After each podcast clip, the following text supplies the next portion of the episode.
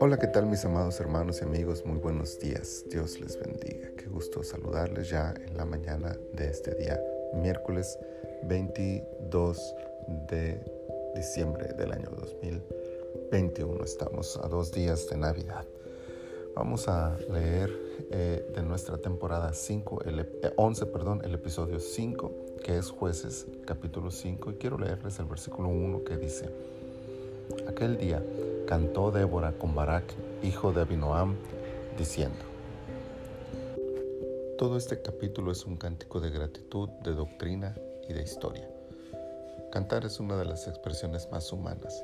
Cantamos en casi todas las condiciones, tristes, alegres, enojados, deprimidos, enamorados. No hay sentimiento que no podamos expresar por medio de un canto. No es de extrañar que Débora y Barak se emocionaran hasta el grado de expresar su alegría por la victoria obtenida con un canto. Dios les había dado una gran victoria y estaban agradecidos con él. Cantar a Dios es una forma de mostrarle nuestra gratitud por todo lo bueno que ha hecho por nosotros. Incluso es también una oportunidad para externar nuestra confianza en Dios bajo cualquier circunstancia que experimentamos. Pero el canto tiene dos ventajas más aparte de expresar nuestro sentir ante Dios.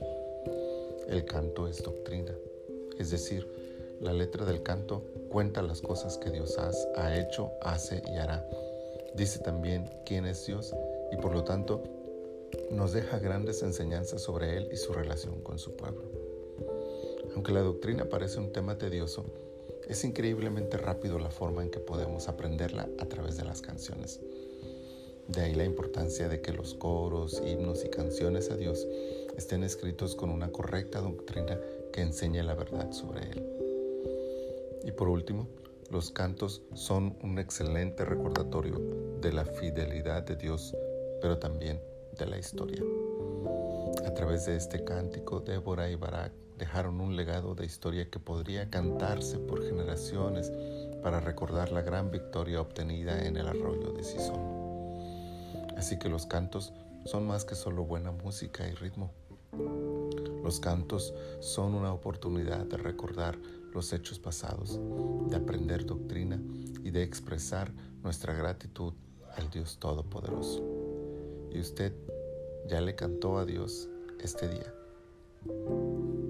Bendito Señor, te adoramos y te damos gloria y alabanza en esta mañana.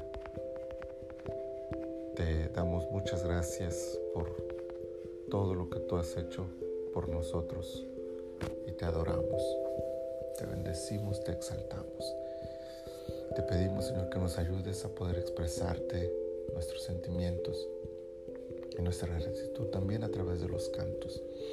Y que aprovechemos este medio, Señor, para poderlo hacer y poderte adorar con todo nuestro corazón.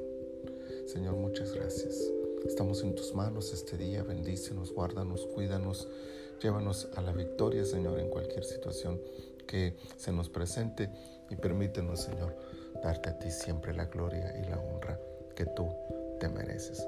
Te adoramos, Señor, con todo nuestro corazón, en el nombre de Jesús. Amén. Amén.